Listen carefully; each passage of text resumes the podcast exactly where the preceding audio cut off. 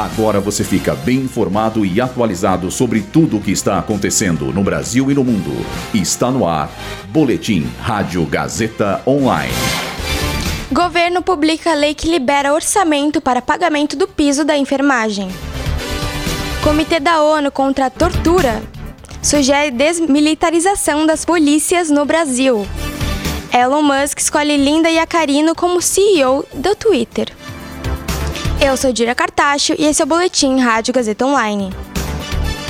O governo federal publicou a lei que libera 7,3 bilhões de reais para o pagamento do piso salarial de enfermeiros.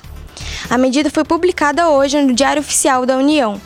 No ano passado, já havia sido aprovada a norma que estabelecia o novo piso salarial para esses profissionais.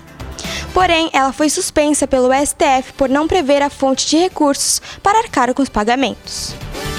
Para resolver essa questão, o presidente Lula enviou uma proposta pedindo uma abertura de espaço no orçamento para assegurar esse valor, que foi aprovada pelo Congresso Nacional.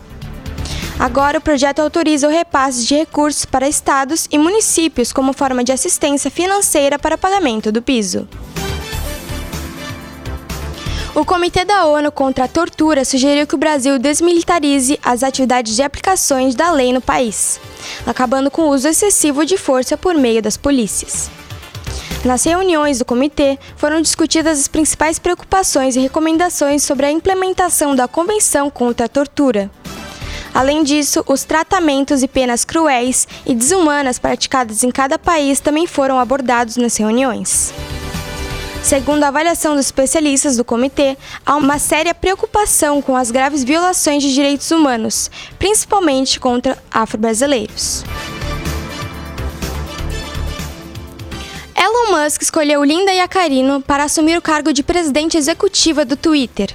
A profissional já trabalhou na Turner Entertainment, empresa estadunidense de mídias, onde foi vice-presidente de vendas e aquisição por quase 20 anos. A então ex-presidente da NBC Universal, outro conglomerado de mídias, também já firmou várias parcerias com grandes empresas, como a Apple, o Google, o Snapchat e o BuzzFeed.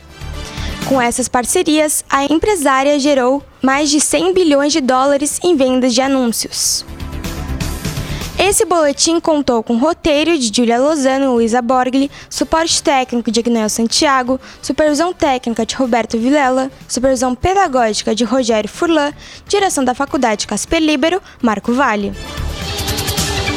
Boletim Rádio Gazeta Online. Rádio Gazeta Online. Você conectado.